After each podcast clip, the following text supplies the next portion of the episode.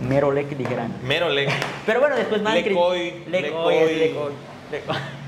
Y pues bienvenidas todas y todos a este nuevo capítulo de AA. Estamos aquí con el, compara- con el camarada Andrés. Mi nombre es Andrés. Y pues nada, ustedes verán eh, un cambio drástico respecto a la primera vez que nos vimos. Eh, pues nada, o sea, me corté el cabello, me cambié de Ah, ropa. cierto, ni dado Y yo dije, no, o sea, como tiene que ser un podcast totalmente distinto de jugarme la, jugarme la credibilidad constantemente, dije yo, pues bueno, me voy a tener que ver de diferente forma y por eso se viene un poco este outfit. Pero Andrés, ¿cómo estuviste? ¿Cómo, cómo estuvo tu semana? Cuéntanos, ya, de hecho, ya se- el día que estamos haciendo esto, Ujú.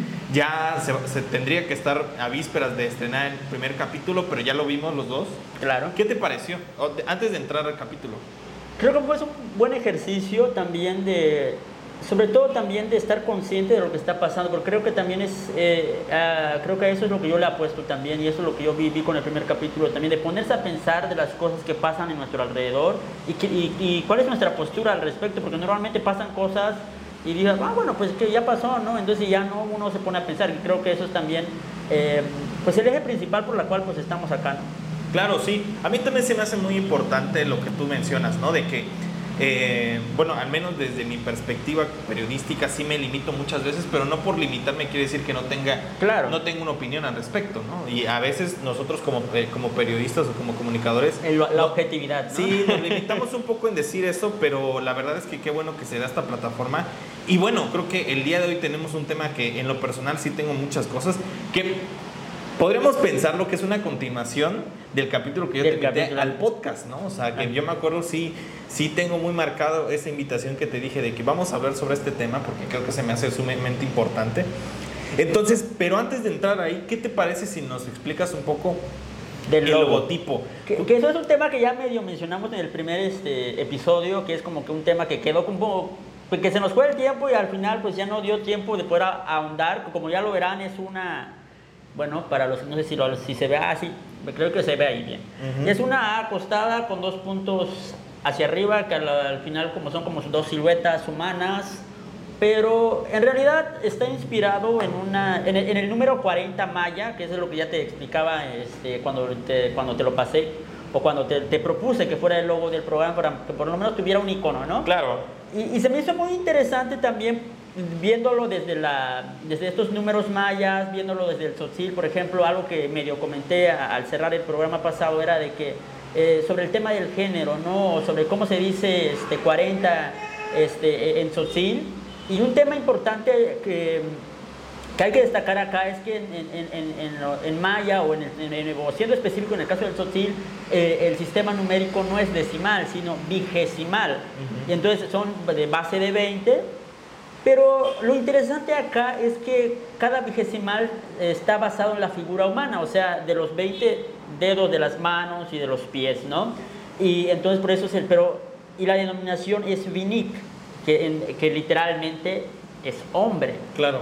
Y eso a mí se me ha hecho interesante porque para decir 40 es Chavinik y estás diciendo prácticamente dos hombres. Mm, Pero obviamente el tema del género ahí, con el tema de estos movimientos sociales Claro. actuales, sobre todo las compañeras señalan mucho de por qué hombre y no por qué, por qué no se dice, no sé, Persona. pe- persona, Claro. por ejemplo. Pero le digo, pues que no sé cómo se dice persona. Y de hecho, creo que Fray Bartolomé de las Cajas en su momento ya decía que para los, para los eh, habitantes de Chiapas, este, cuando él estuvo en su época, imagínate, este, ya hablaba de que no había como término para referirse a persona. Y entonces por eso solamente existe hombre y mujer y tal vez por... eh, pues al final pues quedó con el- el- la denominación hombre, que es Minic, el sistema vigesimal, pero no, bueno, no sé si ya sabías eso porque ya soné me- medio este, prolongado. No, no, no, no, no. Ancetic es mujer. Ancetic es mujer. Ancetic es mujer, eso sí lo tengo muy identificado.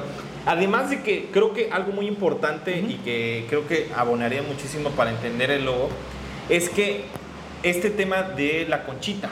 Ah, sí, cierto. No sé si Es- ese es un dato explicar. que se me fue. No sé si, eh, ay, se me fue el nombre exacto de esa, no sé si se le llama concha realmente. Ajá. Ya, bueno, este, ahí le vamos a, a- bueno, pues, igual lo pueden buscar cómo se escribe 40 en maya, porque eso tiene como una especie de una concha que a la vez es el cero, pero si le pones más elementos cambia de valor y de significado igual.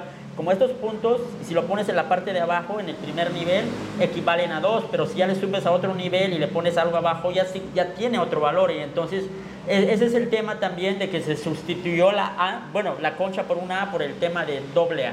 Claro. No, y, definitivamente una, una, gran imaginación ahí, Andrés, porque creo que sí vale muchísimo la pena, como digo, estos esfuerzos al final de cuentas es para la gente, que creo que es muy importante decirlo, ¿no? O sea, que es, creo que abonar un poco a los temas que nosotros traemos en la mente y que creo que la gente bien podría eh, identificar, ¿no? Claro. Así que dejando un poco de lado el tema del logotipo y el logotipo ya explicado. Aunque va lo mismo también la temática sobre los pueblos. Justo, justo creo que es muy importante porque, bueno, yo creo que sí es un tema larguísimo, nos podemos llevar eh, capítulos, decenas de capítulos o hasta un podcast completo, hablando del Día Internacional de los Pueblos Indígenas. ¿no? Yo sí creo que es como, bueno, Chiapas eh, eh, definitivamente no se puede entender sin los pueblos indígenas. ¿no? O sea, yo, y, creo que, bueno, así no tengo contexto y luego ya seguramente tú rematando, ¿no? Creo que es como muy interesante esta constante idea nacionalista que se tiene. O sea, y, te lo pongo de forma muy clara y tampoco me quiero ver así como super historiador y de, rollo, ¿no? Pero sí creo que, por ejemplo, en la frontera hay un tema de despegarse del tema del guatemalteco. Te voy a explicar por qué. Yo justo hice un, un, reportaje sobre los mochoques, eh, una, ah, sí lo vi. un, pueblo indígena ahí de, de Motocintla, y siempre decían como tú eres un chapín, o sea, como una, una especie de de insulto, ¿no? O sea, como decirte, tú eres chapín, es como eres literalmente como, como, le decían como un pendejo, o sea, literalmente es eso, ¿no? Como, como una despectiva, ¿sabes? Sí, claro. Pero luego si nos hacemos memoria, nosotros llega un punto en que la, la Capitanía General de Guatemala, que es de donde pertenecíamos, justo decide, en, en, este momento Chiapas es como la, la, punta de lanza y sobre todo es, eh, si no mal recuerdo, Comitán, Comitán es el primer municipio que, o eh, entidad o, ciudad que se declara libre, ¿no? Pero el punto es justo cómo se identifica este tema de los pueblos, ¿no? Y el tema nacionalista que por allá voy, ¿no? Sí. Y cómo Chiapas parte de su idea de decir, bueno, voy a dejar de ser guatemalteco porque tal vez esta idea de atrás o lo que sea, digo, no viví el tiempo, pero me incorporo a un, a un país que literalmente era demasiado amplio y con vías de desarrollo muy importantes, ¿no? Hay, que, hay que detallar que pues estaba California, Nuevo México, Arizona, Texas. Una extensión territorial diferente a la cual lo Claro, entonces tú dices, bueno, o sea, es más interesante. Pero bueno, el punto es cómo se refuerza la idea de forma constante. De hecho, desde 1882 con el Tratado de Límites, de que identificadamente fuéramos mexicanos, pero no diferentes. O sea, mexicanos y mexicanas, pero no diferentes. Es decir, pese a que yo me encontrara con otra persona, esa persona al final de cuentas primero es mexicana y luego indígena. Claro. ¿No? Y eso como que siempre me, me fue replanteando básicamente lo que nosotros llegamos a pensar de, las, de, de, de, la persona indígena, como esa persona extraña, ¿no? O sea, ajena. Ajena, como que de repente... Visto desde la otra edad. Exacto, como como encapsulada en el tiempo, ¿no? O sea, e, en esta onda de que es como, y, y, te lo, y cierro diciéndote esto, ¿no? Es como el tema de las momias. Ah, sí. Yo sí me parece interesante justo algo que, que, escuchaba hace poco, decía, es que tú llegas a Egipto y tú quieres ver momias. Y las momias se ven como una onda de juguete, como una onda... Eh, algo exótico. Algo exótico, ¿no? Pero no nos damos cuenta que al final de cuentas fueron personas y que en ese momento se tienen que valorar como, como personas, ¿no? Entonces, Hace poco vi que cambió la denominación de momias a ah, personas momificadas. Cierto, ese sí es un buen punto. Entonces, creo que por ahí va. O sea, no, no sé qué tú qué, qué, qué, qué, pienses. Digo, es muy amplio, evidentemente. Es que ahorita, bueno, hablando de ahorita en el mes de agosto que estamos este, grabando esto, pues creo que sonó mucho el tema de los pueblos originarios, o bueno, la denominación indígena también, que ahorita me fascina mucho porque muchos de los jóvenes de estas presentes generaciones comienzan a cuestionar el tema del indígena. Es decir, yo no soy indígena, esto y lo otro, pero ahorita dejo un lado eso por el momento y más adelante lo vamos a retomar. Pero algo que he visto es como ya lo que ya mencionaba hace ratito, ¿no? De que sí, este, el indígena se le ve desde la otra edad. El indígena puede estar en el territorio chiapaneco o en el territorio mexicano, pero nunca se le, pero muy pocas veces se le nombra como chiapaneco, o muy pocas veces se le reconoce como mexicano, mexicana, sino que siempre se le dice el indígena. Claro. O el indígena de Chiapas, el indígena de Yucatán, el indígena de, de Campeche, el indígena de Oaxaca, pero, pero nunca se le dice el oaxaqueño.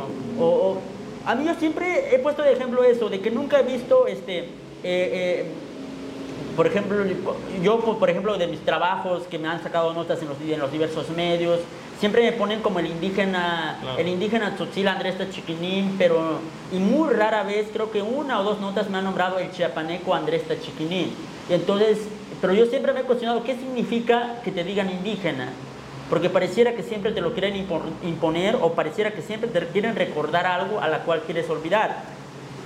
Y algo que, este, por ejemplo, ahorita eh, mencionando a un funcionario ahorita, este, bueno, el, director de la, de, la, Secretaría de Desarrollo de los Pueblos Indígenas ahorita en, este mes de agosto que hubo, bueno, ya sabes que cada tipo de, cada, este, conmemoración de los pueblos como que siempre les gusta mucho armar eventos y todo eso, pero lo que sí destaco es que hizo un comentario esta persona, no sé si lo hizo consciente, inconsciente, pero por lo menos creo que este, fue muy acertado ese comentario que, que, que escuché que, que dijo ante el evento ante la presencia del gobernador y dijo, es que nos han dicho indios e indígenas, pero somos chiapanecos y mexicanos.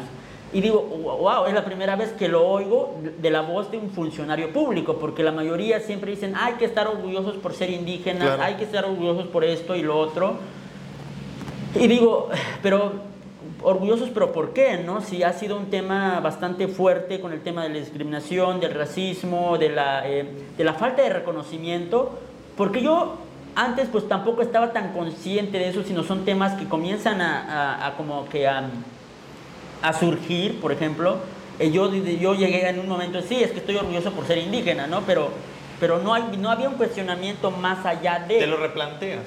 exactamente, y lo que me ha gustado de estas nuevas generaciones es que se están replanteando todo lo que ya se había dado por, por hecho, ¿no? decir, ah, en México hay, indígenas, pero comienza a haber esta corriente de, de, pensamiento de decir, no, espérense, en México no hay indígenas, en México hay pueblos y naciones que nadie les reconoce y que nadie les nombra. Y había una compañera de Oaxaca que ahorita se me fue el nombre, este, es que soy malísimo para los nombres, pero ella mencionaba en un artículo que publicó este, eh, de, un, medio este, de circulación nacional que decía que, no, que ni siquiera hay un nombrar de los pueblos originarios en la constitución política mexicana, porque la denominación indígena es, una forma, es otra forma de no reconocer y de no nombrar. Porque cuántas personas o cuántos pueblos están o caben dentro del término indígena. Y entonces nadie se ha cuestionado eso. Y había también otro, no sé si viste que se volvió viral un clip este, de, una participante, ya ves que ahorita apenas este, en, semanas pasadas pasó la Guelaguetza en Oaxaca y que hicieron un concurso de, este, de la diosa del maíz.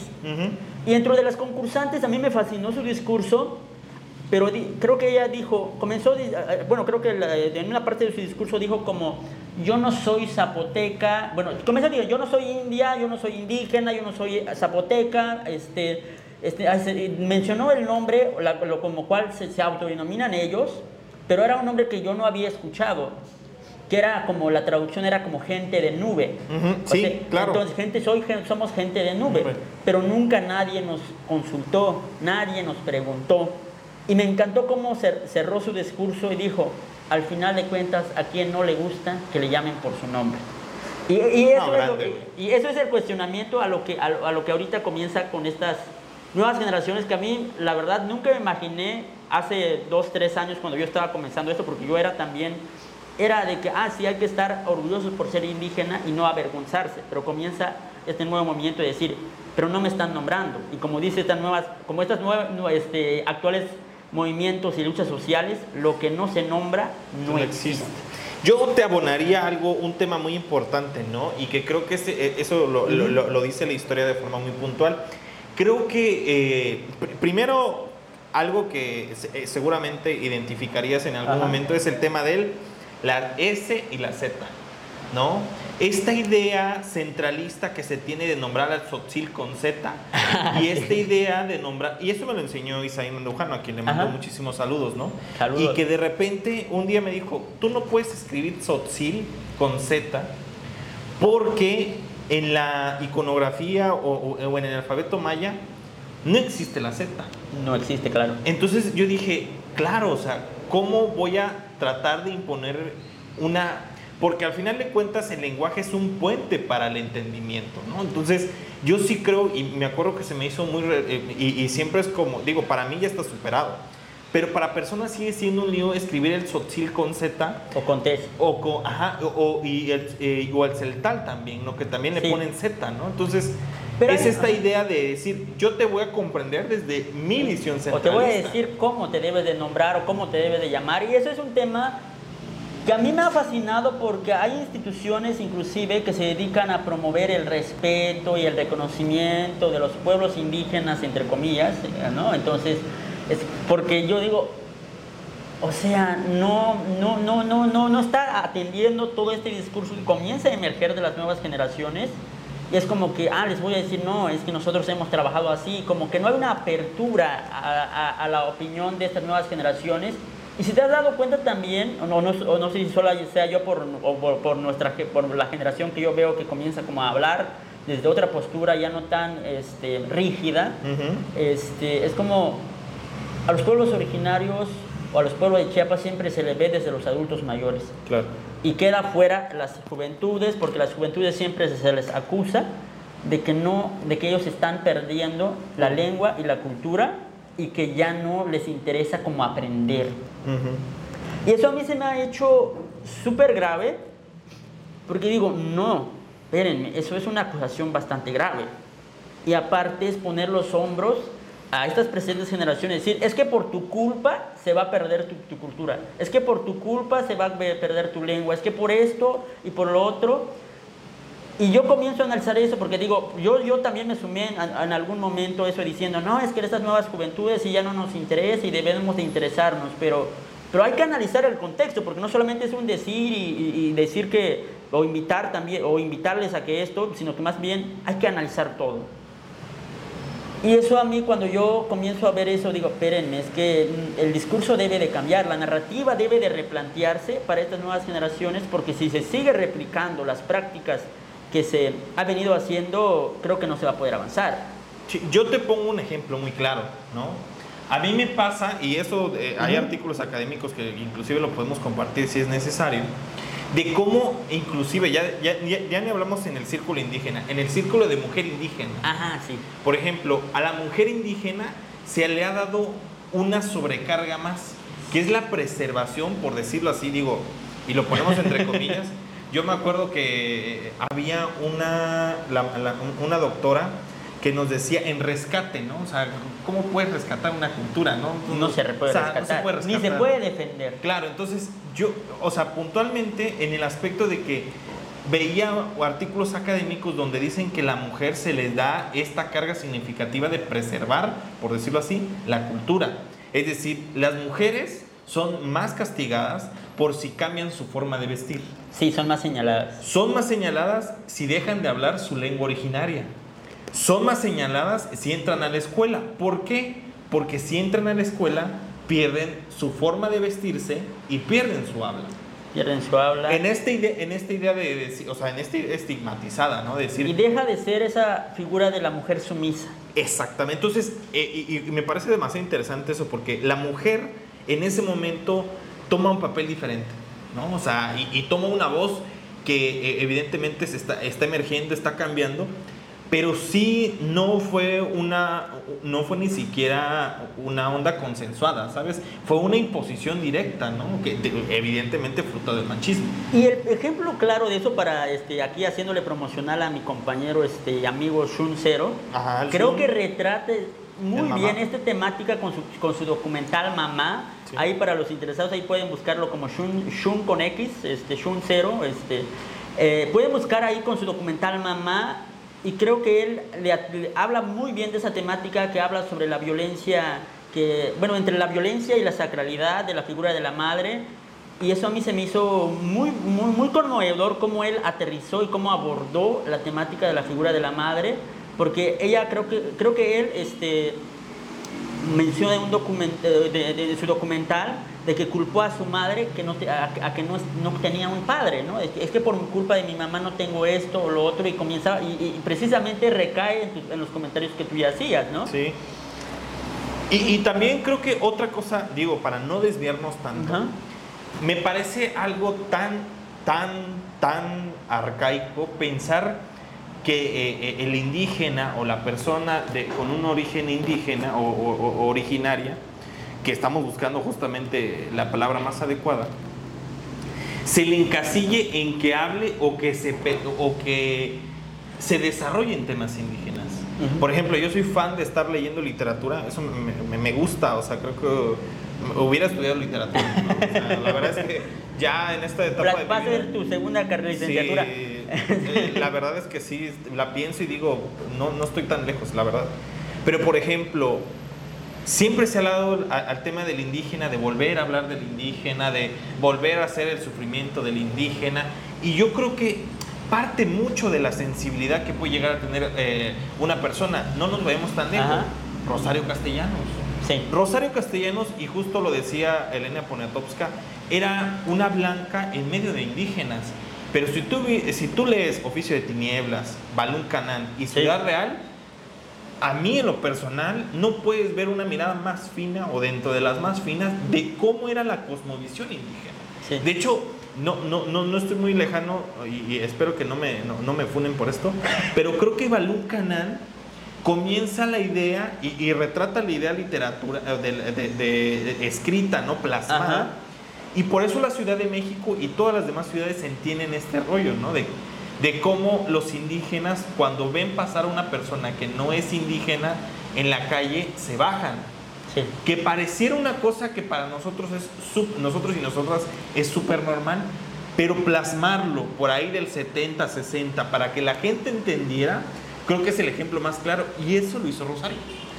Sí, eso es un tema, bueno, el único libro que yo leí hace, hace tiempo era la de Balún Canán y ya apenas me acuerdo de ahorita que lo estás comentando, pero sí, retrata bastante bien eso. Sí, yo creo que también, digo, abonando un poco al respecto, y, creo que el punto a donde yo también quería ir es cómo esta nueva generación, no nueva, pero esta generación que actualmente está publicando obra, yo creo que el ejemplo más claro es Miqueas Sánchez.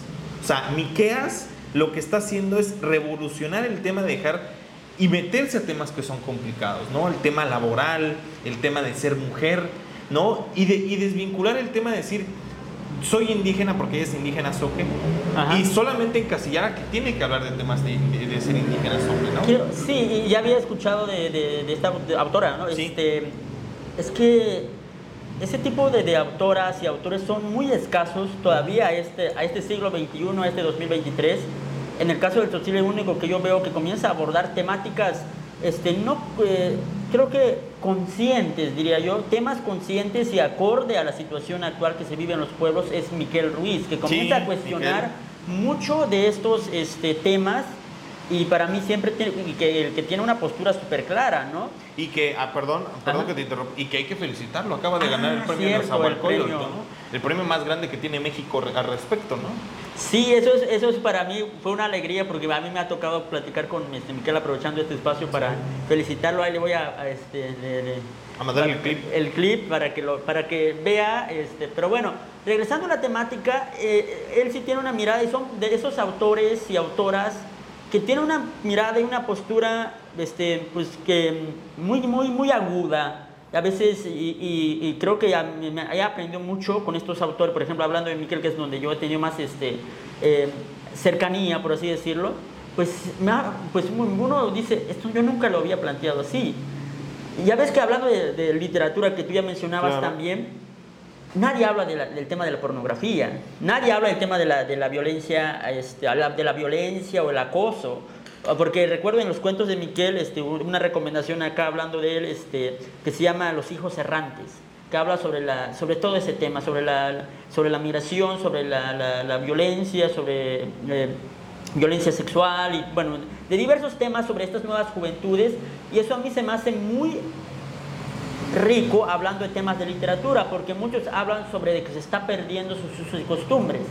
Pero este autor dice, no, yo quiero hablar de lo que pasa realmente en las comunidades, no lo que, debe, no lo que se ha perdido. Porque pareciera, no sé si te has dado cuenta, a, mi, a, mi, perspectiva es como que hay una, una preocupación súper grave, o muy grande diría yo, este, sobre lo que se ha perdido. Sí. Es decir, hay, se quiere regresar al pasado, pero no se quiere, pero se desatiende lo que está pasando en el presente. Sí, claro. Y le decía a un, a un compañero, uh, o en un foro, mejor dicho, la vez pasada, de que al indígena se le quiere suspender de la historia y de su historia. Al indígena se le quiere ver en taparrabos, pero no, pero no este, con un traje este, tomando la palabra en el Senado de la República o en el Congreso del Estado de Chiapas, porque, porque saben que, porque, bueno, está esta idea de que, bueno, es que si hace eso va a perder su cultura, va a perder su identidad, va a perder, bueno, va a perder muchas cosas, pero yo digo, no, no es que pierdan, más bien tienen miedo a que los compañeras y compañeros de los pueblos originarios comienzan a darse cuenta de que faltan muchas luchas por hacer. Claro. Y por eso yo te quiero hacer esta pregunta. Uy. Y a ver que este, que este, ¿qué opinas? ¿Tú qué crees que hace falta por hacer por los o, para, o, que hagan las y los compañeros este, tzotziles, celtales o cualquiera de las 68 en México para que logren un verdadero reconocimiento? Uy, puta un tema complejo, ¿no?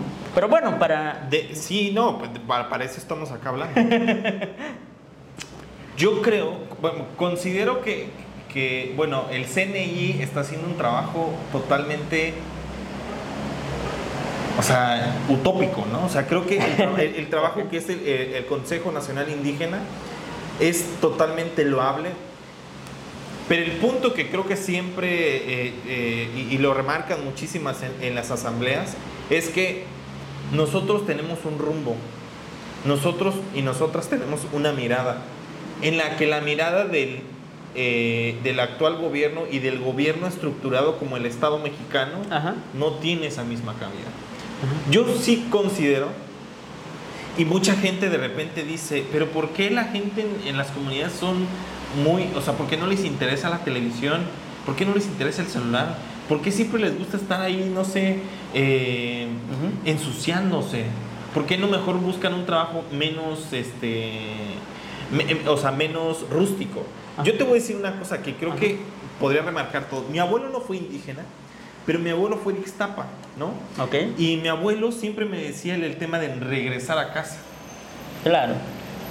Y yo me acuerdo, y de hecho por eso tengo esta idea ya futurista y espero que alguna vez hacerla, de, para, o sea, yo quiero volver a vivir en el, en el campo, donde, donde creo que nos conectamos mucho mejor con, con, nuestro alrededor, ¿no? O sea, él yo sí creo, porque nosotros afortunadamente hemos tenido como sitios donde hay cerca naturaleza, siempre buscaba, ¿no? O sea, buscaba que los espacios no fueran tan cortos, era, tenía una sensibilidad tremenda porque me acuerdo que en temporada de lluvias, y eso lo he platicado varias veces, no es ninguna novedad, siempre se, eh, o sea, esperaba el momento en el canto del censontle.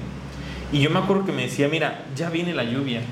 Y otra cosa que me enseñó él es mirar el cielo y predecir la lluvia. Es una de las prácticas que se han ido perdiendo. Entonces, yo te voy a decir que mi abuelo no, fue indígena, ni de cerca, ni mi bisabuelo, a quien también conocí. Pero es esta idea de cómo nosotros y nosotras vamos cambiando la perspectiva de manera vertiginosa. Y que creo, considero, que nosotros el tiempo es muy corto. Y te voy a poner el ejemplo de ahí para, ir cerrando. Los mochó. Los mochó, que e, es justamente el reportaje que hice de los mochó, los últimos caminantes de la montaña. Y me acuerdo que, o sea, te lo voy a resumir porque es lo que aprendí. Los mochó a lo largo desde 1500, cuando de repente llega como la primera población directamente de Guatemala, era literalmente un pueblo con mayoría indígena, ¿no? Con mayoría mochó. Porque, mayoría mochó. Y se les denomina mochó porque según ellos, eh, mochó significa eh, no hay o no sé, que es como el tema de Yucatán. ¿No? Que cuando de repente llegan los españoles a preguntarle a los yucatecos eh, cómo se llama el lugar, Yucatán justamente significa eso, o sea, no hay, no, sin lugar. e-, ese tipo de, de confusiones Exacto, entonces Motocintla, conforme fue avanzando el tiempo, eh, de hecho el, el, nombre, el principio, era Motosh no sé qué, pero significa no hay, o sea, como que no existía. Pero bueno, el punto es, el punto es de que conforme fue avanzando el tiempo y estamos rumbo a la revolución, la población indígena era la mayoritaria. Pasa la revolución y llega muchísima gente de fuera a Motocintla. Mm. Llega a Motocintla y comienza a ver al indígena, en este caso al mocho, como una persona atrasada, como una persona que el poder lo tenían y como una forma de desplazamiento comienzan a infundir cierto tipo de miedos. Sí, claro. Una, el tema de la vestimenta, ¿no? Eh, yo me acuerdo que muchos de los historiadores que, que, que, entrevisté allá me decían que si te veían eh, de cierto tipo de que la ropa de manta, ¿no? Que si, si, ellos te veían con ropa de manta, era una ropa irruptiva. ¿Por qué? Porque al final de cuentas la gente ya se vestía, me acuerdo mucho de la palabra que me mencionaba eh, el, el, el, último, dentro de los últimos sobrevivientes del mocho, los pantalones de pacota. No me, o sea, estos pantalones grandísimos, ¿no? El punto es que este grupo que es de afuera, que podríamos decirle el Kashlan, comienza a apoderarse no solamente políticamente del lugar, claro. sino hasta culturalmente. De todos los sentidos. En todos los sentidos. Comienza a decir que los indígenas necesitaban ser educados. Comienza a decir que el indígena, eh, porque ellos vivían en el centro, comenzaron a vivir alrededor. Y una cosa que me pareció demasiado importante es cómo este grupo ya cuando de repente llega y tiene el poder, eh, cancela la última sitio de congregación de las y los Muchón, que es la fiesta en honor a San Francisco. Porque era una fiesta de borrachos. Durante 20 años no se realiza y entonces la gente, eh, y, es la conclusión que yo llego de este reportaje que me, me hizo fantástico.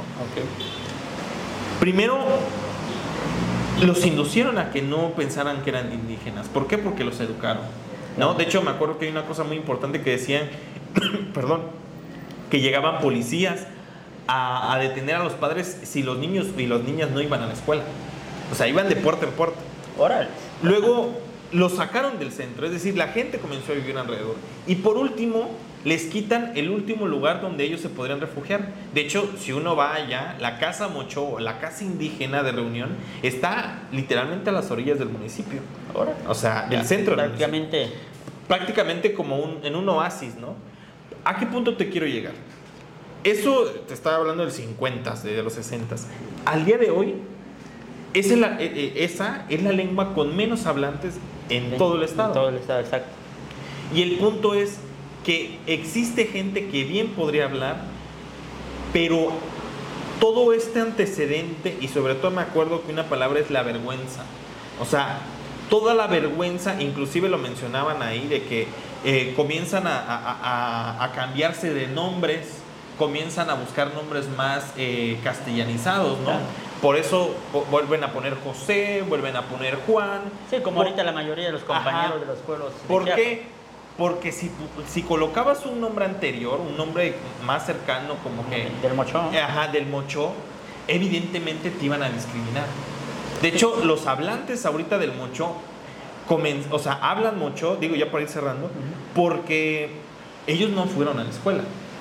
Los tenían en el campo trabajando, ¿no? Entonces, creo que mucho de lo que define el día de hoy a la situación que se tiene en los pueblos y, para un clip, justo para el clip, aquí va a salir. Y que creo que la situación de los mocho en algún momento dado, no sé si en 100 años, no sé si en 200 o en un milenio, pero va a ser la misma situación que van a tener los celtales y los otziles. Buen punto. Y algo que ya comentabas ahorita con el tema del poder. Algo, y eso, eso es algo que yo siempre he comenzado como a pensar en esos que cada que yo ahorita ando, como estoy muy metido en estos temas, siempre pienso, ¿por qué se le ve al indígena como aquel ignorante, como aquel, aquella persona lleno de creencias, un mito lleno de mitos, lleno de leyendas? Pero un tema que, un punto que yo quiero comentar acá es que también la persona, pues los pueblos también tuvieron su, su, época de, de, esplendor, claro. tenían el poder, había progreso científico, tecnológico, bueno, progreso en todos los sentidos, pero obviamente al, perder el poder y al ser conquistados, saqueados, obviamente pierden el poder y pierden todo ese progreso y, y, quien tiene el poder pues es quien controla todo, ¿no? Y por eso actualmente todavía se sigue viendo, ah, es que los indígenas, pobrecitos, hay que ayudarlos y lo otro, y, y, y eso nada más es un fiel reflejo que la, que la conquista de los la conquista hacia los pueblos y comunidades originarias de Chiapas aún no ha acabado. Claro. Y sigue hasta el día de hoy, agosto de 2023, y es un tema eh, que yo lo comenzaba a pensar como perteneciente a un pueblo originario, a un, a un pueblo tzotzil, a una comunidad tzotzil de Sinacantán.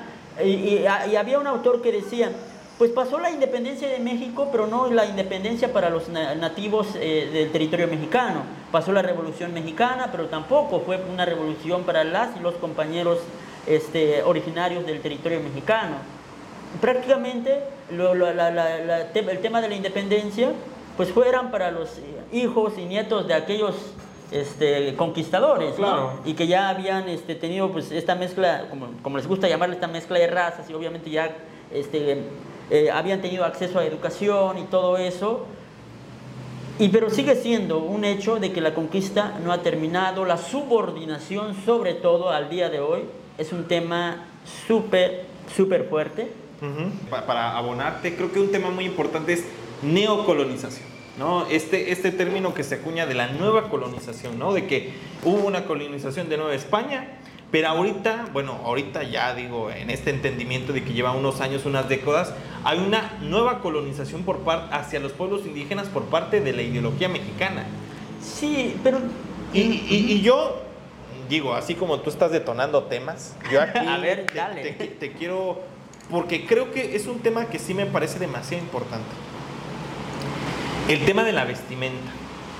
Pero el de la vestimenta no nos vayamos tanto como en Dior, en Gucci, todas estas cosas. Ese es otro tema, ese es otro tema. Es otro tema.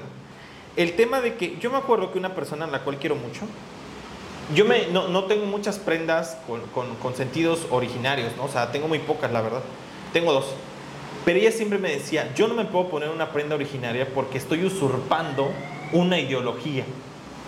El punto es, evidentemente conocemos, de hecho muchísima gente, y, creo que eso me parece inclusive hasta un orgullo que lo promueva el propio gobierno, teniendo en cuenta que la mayoría de los trabajadores en Chiapas son, provienen del gobierno, de trabajadores y trabajadoras, de este lunes tradicional, viernes tradicional. Sí, sí tiene un punto que muy, tiene muy, a favor, muy a favor, también otros temas medio negativos. Pero, el punto es, tú estarías, o sea, ¿cómo comprendes, tú que, seguramente tienes un poquito más de bagaje al respecto, ¿cómo comprendes esto? ¿Es correcto que yo compre una vestimenta originaria me la ponga sin ser indígena?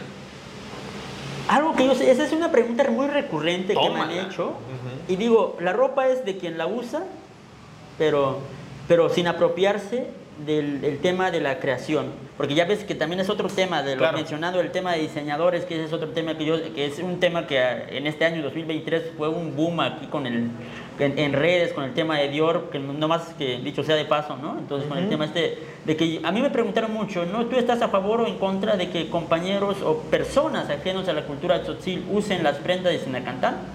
La, pues la ropa es de quien pueda comprarlo, de quien pueda adquirirlo, pero sin, pero sin aprovecharse, sin andar este, regateando y que no... Ya ves, ¿no? Entonces, ese es otro tema también del comercio de los textiles que se ha... Claro. Eh, pues mal pagado. Ese es el primer punto.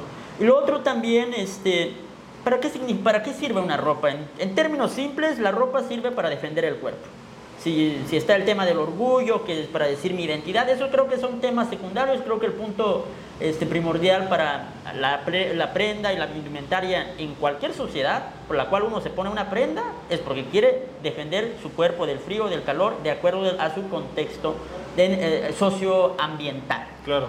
Y eso es, un, eso es un tema, por ejemplo, porque yo no me voy a poder poner, bueno, sí me lo he puesto aquí en, en, en Tuxtla Gutiérrez, que hace muchísimo calor el, el traje de Sinacantán. Pero a veces digo, ya no, prefiero llevarlo porque hace muchísimo calor y voy a llegar bien, terminar bien este, tostado con, porque, porque está grueso. Y claro, tiene un entendimiento en Sinacantán, una ciudad alta. Hay eh, frío. Hay mucho frío. Y claro. lo mismo pasa con los compañeros y compañeras de, de San Juan Chamula, por, por eso, tienen el lana de borrego, pero no solamente para defender el orgullo, para este, porque hace mucho frío. Claro. Y tiene una función. Sí, porque nosotros lo vemos desde un día que vamos dando una vuelta, vamos a la iglesia, vamos a las cruces, Ajá. vamos al centro, nos regresamos y por tanto que estamos caminando, que estamos viendo, evidentemente no tenemos calor, pero si nos quedamos dos o tres días en diciembre, evidentemente chance Claro. Dame chance. Claro. Y, Vale. y- y que creo que, bueno, eh, por, por eso va ahí la pregunta, ¿no? Porque creo que eh, no, yo, en, lo, en lo personal creo que no, inter- no he terminado de entender si es correcto, no es correcto o... porque- Es correcto, diría yo. Ujú. Pero el punto que yo critico mucho es como a aquel compañero que, que les gusta andar de políticos. Y digo, ojalá, ojalá se lo pusiera en algún día común y corriente, pero nomás se lo pone cuando hay un evento político, cuando, hay un, cuando tiene que dar una entrevista, o porque participa en una oratoria y quiere estar orgulloso de sus raíces. Yo siempre les he dicho a los compañeros que, que dicen, "Ah, es que hay que estar orgullosos de nuestras raíces, hay que poner nuestros trajes típicos. Tal vez dices que estás orgulloso de tus raíces porque tal vez las raíces son cosas que no se ven a simple vista. porque- Claro. Y entonces, porque pareciera que estar todos, eh, estar orgullosos de sus raíces, pero nadie está orgulloso de ser tzotzil, hablando de los compañeros que ya no hablan la lengua. Porque dice, ah, es que mis padres ah, eran, eran indígenas. O eran indígenas, es el término común, que es que eran indígenas, pero, este, pero mis padres. Y, pero yo estoy orgulloso de mis raíces y por eso me pongo mi traje. Digo, pues, bueno, pues una lona de la ropa, pues cualquiera se lo puedo poner en términos Claro. simples, ¿no? Pero lo que sí yo critico mucho es como también esto de que, pero, de que solamente lo usan para hacer a, a su conveniencia, por, por así decirlo, no para fines de que, de, ah, bueno, me, me parece lindo, me, me lo pondría en un día común y corriente y andaría en la calle por eso. Claro. Porque he visto a personas que van a un evento político, cultural o de cualquier otra índole y pasan al baño a vestirse. Se ponen el traje, van al evento, termina el evento, pasan al baño, se lo quitan, se lo ponen, su, la- la- la- su ropa casual, y dices, pues ¿qué sentido tiene? Claro. Y eso es lo que yo estoy en contra.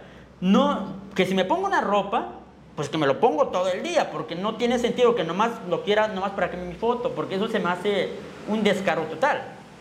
Claro.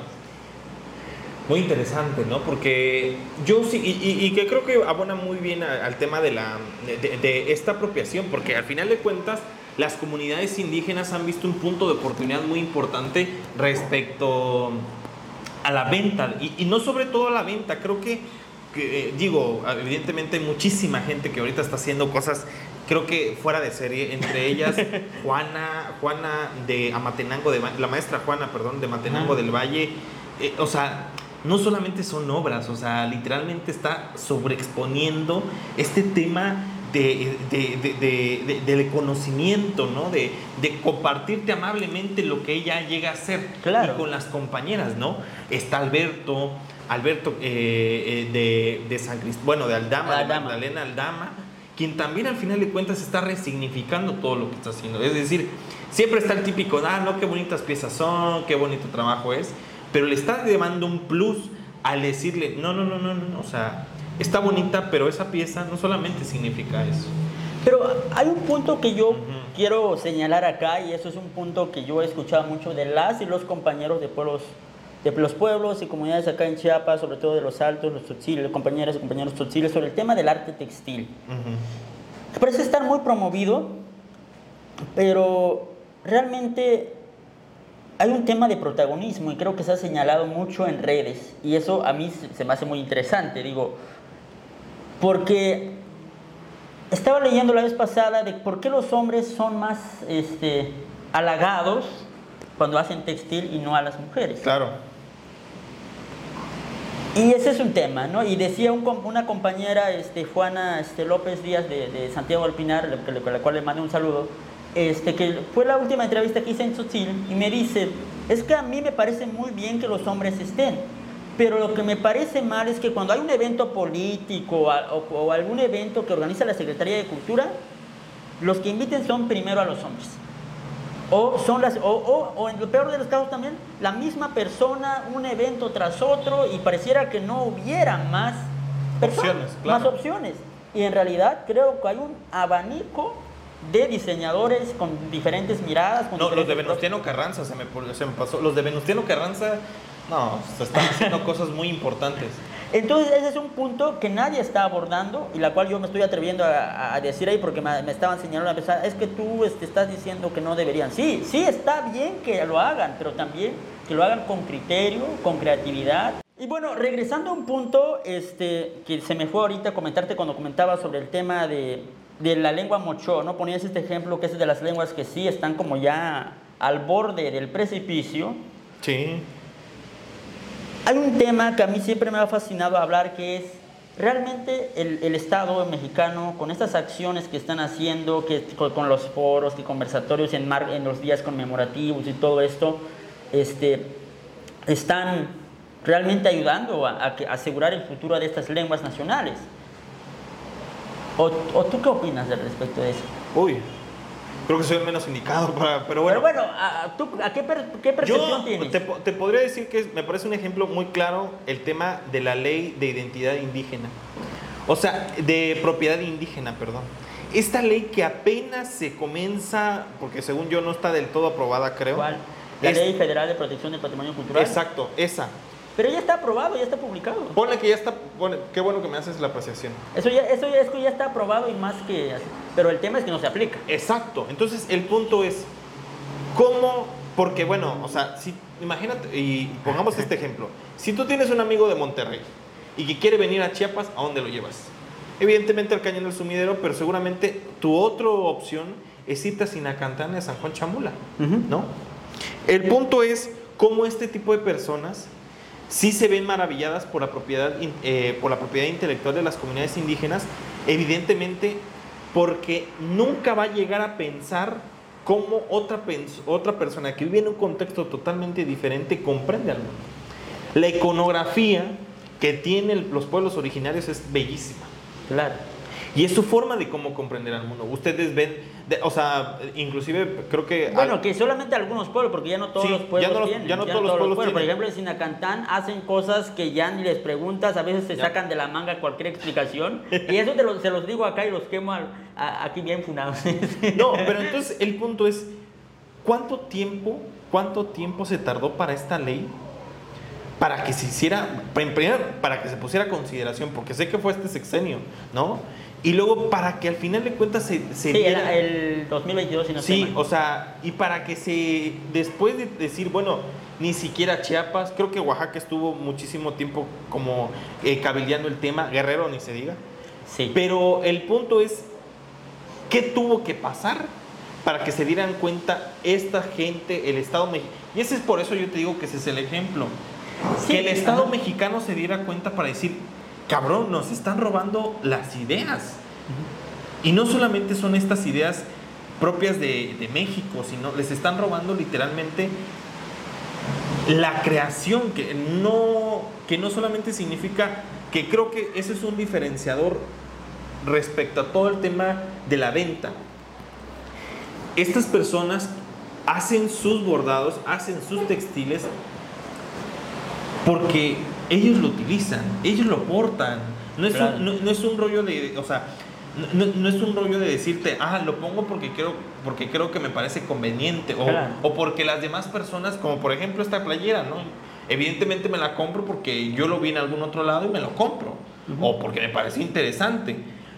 Y te la pones cada vez que quieras, o sea, no tiene un tema de que, ah, no, pues, o sea, se rompe, se mancha, no, no pasa nada.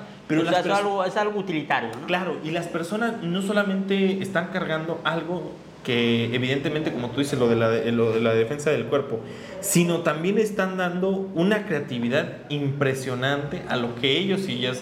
Y, y- y cierro con esta idea, ¿no? De, y le mando siempre un saludo a los de... eh, esta de esta Katia González a quien que la, la que tiene este proyecto de porteo de porteo tradicional ahorita me voy a acordar el nombre y que ella me explicaba justo este tema de decir bueno es que están entrando rebozos están entrando eh, otro tipo de cosas que están simulando el tema del porteo de que mucha gente lo que hacía el, tema de ser madre es que Ah, con- Katia, este, la ilustradora. Sí, es sí, la, la eh, ilustradora. Sebalchón creo que se hace llamar en redes, o no, o, no sé, o si me estoy confundiendo. Es que creo que es Posh, algo así. Eh, tal vez sea otra entonces. Por, ahí. Pero, pero, el punto es de que me decía que cada rebozo lo hacía una mamá y que cada vez que ella lo hacía le daba una significación al rebozo. Bueno, claro. Porque era una pieza para que cargara a lo más preciado que puede llegar a tener ella, que es su hija. O su madre, claro. Claro. Entonces yo creo que es eso, ¿no? O sea, el tema de que eh, el Estado mexicano se ha dado cuenta muy tarde, y creo que ni se sigue dando cuenta. Y ni se ha dado cuenta en otros temas. Ajá, y ni se ha dado cuenta en el tema... ¿ah? De, la falta de abordaje, creo que a diferentes temas, ¿no? Sí, esto de, la Ley Federal de, Protección del Patrimonio Cultural para los pueblos y comunidades indígenas y afrodescendientes, porque es el nombre este, completo, si no me, espero no equivocarme en el nombre completo de, la, de esta ley federal que este, entró en vigor este, a inicios del año pasado. Y es reciente la ley, pero muy pocos la conocen. Claro. Y aparte también, este, Creo que se tuvo que dar eso porque estaba leyendo un artículo la vez pasada que en Oaxaca había una empresa de, pues de, estos grandes este, eh, empresas ¿no? de que este, patentó este, algunos diseños de unas prendas de una comunidad de Oaxaca. Y si, y si, las, y si las personas pertenecientes a esa comunidad iban a volver a usar la prenda, tenían que darle regalías. Claro. Y eso, y eso fue bastante grave. Creo que fue como a partir de estos hechos que comienza esta lucha porque se creara la ley. Pero creo que sigue sin aplicarse como tal la ley y eso se ha visto con, con, las, con, con, muchos eventos recientes que pareciera que, no, que sigue sin existir la ley y nadie se preocupa y aparte también las y los compañeros de los pueblos y comunidades pues tampoco pues no sé si, creo que tampoco tiene la, la, no sé si la preparación para poder eh, hacer válida o para poder decir, bueno, que se aplique esto, ¿no?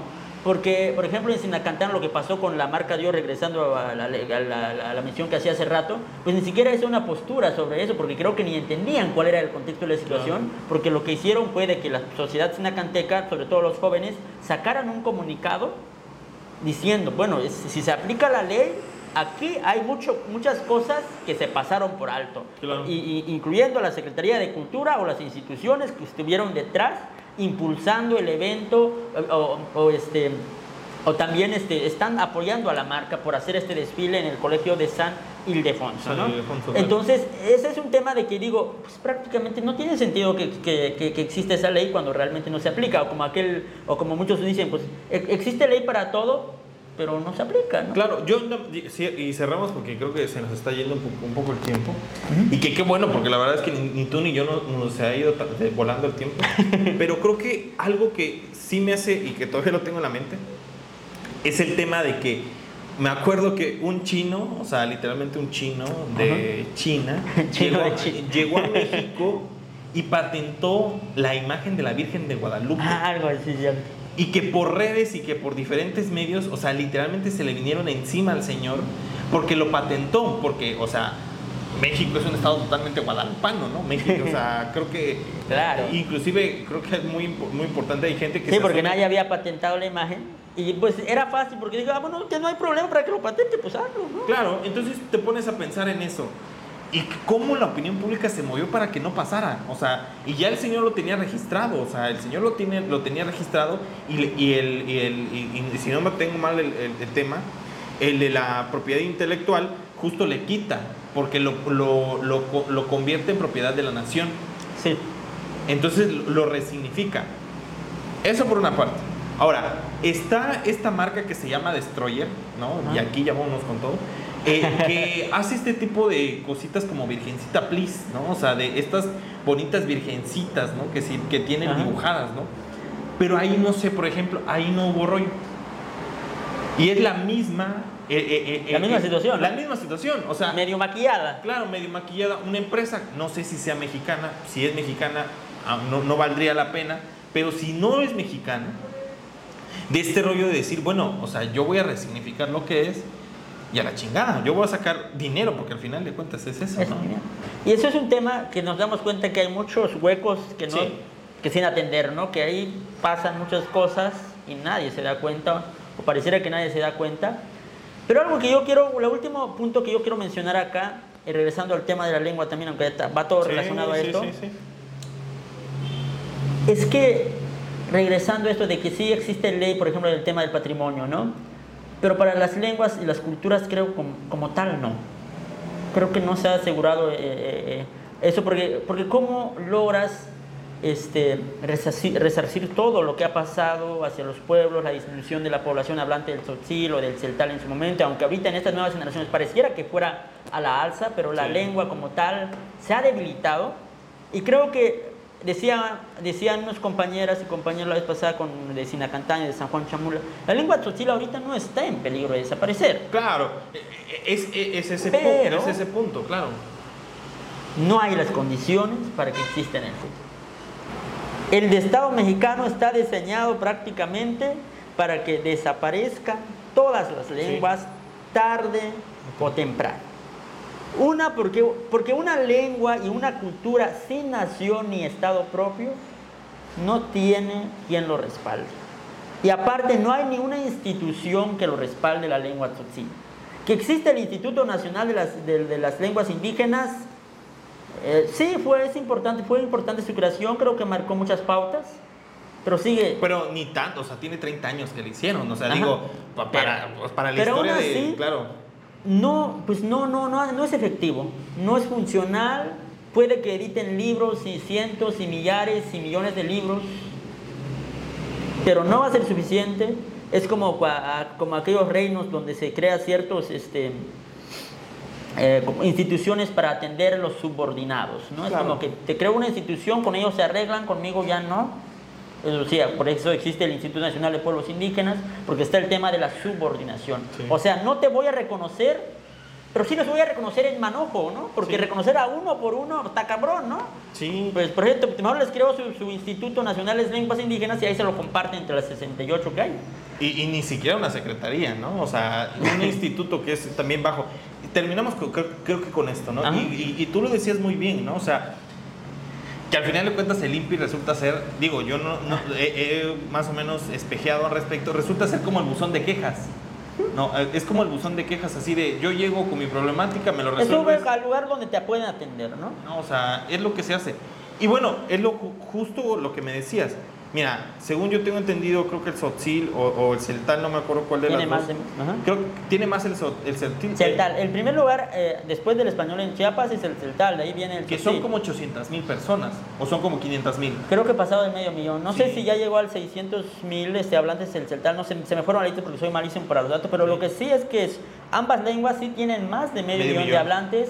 Parece que del 2010 al 2020 sí hubo un aumento de la población. Dice, sí hablo tzotzil, pero hay que entender cuál, cuál es el tzotzil que habla. ¿Es, es un tzotzil fortalecido o es un, o es un tzotziñol, como nosotros le llamamos, que es esta mezcla entre español y el? Porque inclusive los mismos hablantes del tzotzil no, no, no están conscientes del nivel de tzotzil que manejan, ¿no? Y, y, yo creo que para terminar, creo que un mejor ejemplo no puede haber que Tuxtla Gutiérrez. O sea, Tuxtla Gutiérrez, y, y, eso no lo digo yo, lo dice Miguel Lisbona Guillén, ¿no? Es decir, llegó como a un tipo de llegó un tipo de como de conciliación porque fue así de este tema de los soques dejaron de existir desde hace ya casi casi 40 años no 50 años. Creo que sí tiene un tema de un tiempo pero fue este rollo de que se institucionalizó el tema del indígena o sea de, la, de la identidad indígena. Es decir Ahora lo vemos como, de, los claro, lo, lo, vemos como, por ejemplo, en Tuxtla lo vemos el carnaval soque, pero lo vemos institucionalizado desde una onda de que ya no podemos enseñar soque, aunque se podría. Porque existen las herramientas. Todavía hay hablando del soque, hay muchas cosas, pero no hay condiciones. Claro, entonces el punto es veamos a los soque como lo folclórico, veamos a los soque como esta representación de los bailes, del claro, pero no vemos a los soques como vamos a resignificar. vamos a crear el instituto estatal o el nacional de la lengua soque para que se vea más fortalecido y que haya una institución que lo respalde como tal. Claro, entonces en, en Tuxtla pasa este fenómeno de que ya nadie habla soque en Tuxtla, o sea, o tal, vez creo que muy pocos. Según te Creo que en Tuxtla ya no hay. recuerdo que como en el 2017, 2018, creo que estaba leyendo una nota por el periódico, no recuerdo qué periódico, decía que murió el último hablante de la variante de soque de Tuxtla Gutiérrez. Entonces, pero es el punto de decir, bueno, ya murió el último. Bueno, ¿y qué sigue? No, pues sigamos festejando, ¿no? Pues Qué hay que chido. seguir adelante Hay que con lo que se pueda hacer, con el tema del folclore, con el tema de esto y lo otro. Y eso es lo que siempre va pues, a este, pues, sobresalir siempre. El tema del folclore, que ese siempre se le ha visto a las comunidades, que pues, sí, muy, muy bonito y todo, pero creo que no se ha manejado de la, con conciencia, creo, ese tema, ¿no? Entonces ese es un tema bastante complejo. Y termino con otro, con, Claro. un, con, un- con una, este, Yasnaya Aguilar, este, esta, eh, una este, lingüista de, de Oaxaca, si no estoy mal, que tiene un libro que se llama, no, lo he, no he tenido la oportunidad de leer, pero he leído más de un artículo de ella que dice, que, creo que hay un libro que, que se llama Lo lingüístico es político. Y, él, y uno de sus artículos de ella, creo que ella este, escribe para el, para el país, este, aquí en México, y ella decía y ponía de ejemplo, el danés tiene menos hablantes, este, ay, no recuerdo con qué lengua de- de México o de Oaxaca, decía, el danés tiene tantos hablantes, pero tal lengua nacional de México o la lengua este, de- originaria de Oaxaca tiene, tan, tiene más hablantes que el danés. Pero esta lengua de Oaxaca está en peligro de desaparecer tarde o temprano. Pero el danés no, aunque tenga menos hablantes. Una, porque tiene un Estado que lo respalda, y en cambio la otra lengua aquí en México, no hay Estado ni institución que asegure su futuro. Pues interesantísimo eso que propones o, que, o, o la visión que tenemos. Yo creo que algo que le decimos a la gente que es justo eso. Digo, nosotros eh, de entrada no tenemos la verdad, ni se acerca, ni las soluciones, pero creo que sí es muy importante colocar estos puntos de opinión O- que o, tenemos. de- como también como que poner puntos en la mesa, decir esto, esto está así, esto está así, porque estos son temas poco comunes, porque siempre es como, hay que felicitar al compañero indígena, como se normalmente se le llama, aunque ahorita por todo este movimiento que decía el indígena, esperemos que con estas nuevas generaciones o con el tiempo pues quede como una época atrás con el tema del indigenismo en México, Claro. que también ha hecho mucho daño, creo que el tema del Sí. indigenismo, que tiene que ver mucho de que hay que educar al indígena. Sí, que la que visión educar- centralista, ¿no? Exacto, y también esta visión extremadamente conservadora de decir los indígenas no hay, no tienen que perder nada, tienen que permanecer, tienen que defender sus usos y costumbres. Y siempre he dicho, cuando lo- yo siempre he tenido esta comparación, y perdonen que todavía este, eh, tenga más ejemplos, pero bueno, siempre he comparado cuando dicen, es que los pueblos originarios no deben de dejar, eh, no deben de cambiar o no deben de dejar de practicar sus usos y costumbres, sin preguntarse qué conlleva al decir eso. Claro. Y yo siempre he dicho, cuando dicen hacia los pueblos originarios de Chiapas que tienen que defender sus usos y costumbres, es como si yo le dijera a aquellos jóvenes de Inglaterra cuando se manifestaron con la coronación del, del rey este Carlos III. O, Sí, no sé. no me, no recuerdo qué- pero bueno, el, El rey, rey.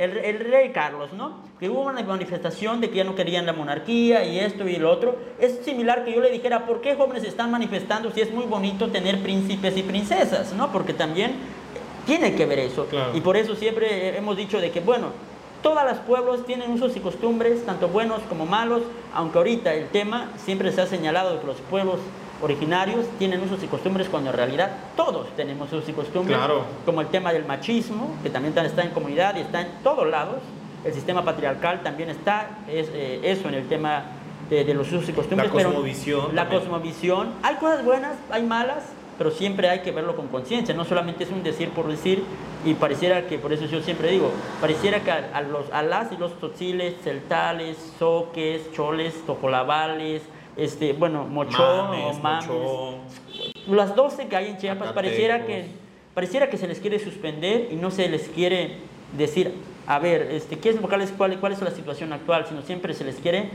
como mandar hacia el pasado es decir no olviden de dónde vienen y eso lo sí lo tienen que ir arrastrando como una cadena. Claro, pues Andrés, ¿qué te parece si cerramos este capítulo? Creo que sí. Cerramos muy bien con esta reflexión, me parece demasiado interesante y que creo que es lo que nosotros apostamos y la visión que nosotros queremos de este podcast, que es eh, jugarnos nuestra credibilidad constantemente con ciertas cosas como que son que creo que vale la pena decirlas, o sea, que- porque nadie más las está diciendo y porque evidentemente creo que nosotros podemos aportar, digo, que oja- ojalá hubieran miles de espacios así, pero bueno, nosotros desde, desde- desde nuestras posibilidades y con esta onda de la y hasta donde nos, nos alcance nuestra capacidad intelectual Claro, o sea, pues con nuestras estamos. limitaciones, ¿no? Porque- porque Pero no- bueno, ajá. para cerrar, te, te diría, ¿dónde te puede encontrar la gente? No sé si puedas dar a través en- de redes, en todo, bueno, prácticamente todas las redes, este, Instagram, TikTok, este, Twitter, este, Facebook, donde, me, donde tengo principalmente los contenidos como Andrés Tachiquinín. Entonces, en tu caso, no sé. Sí, yo, mira, utilizo mucho Twitter y Instagram, eh, Andrés Reportero, así arroba Andrés Reportero, ¿no?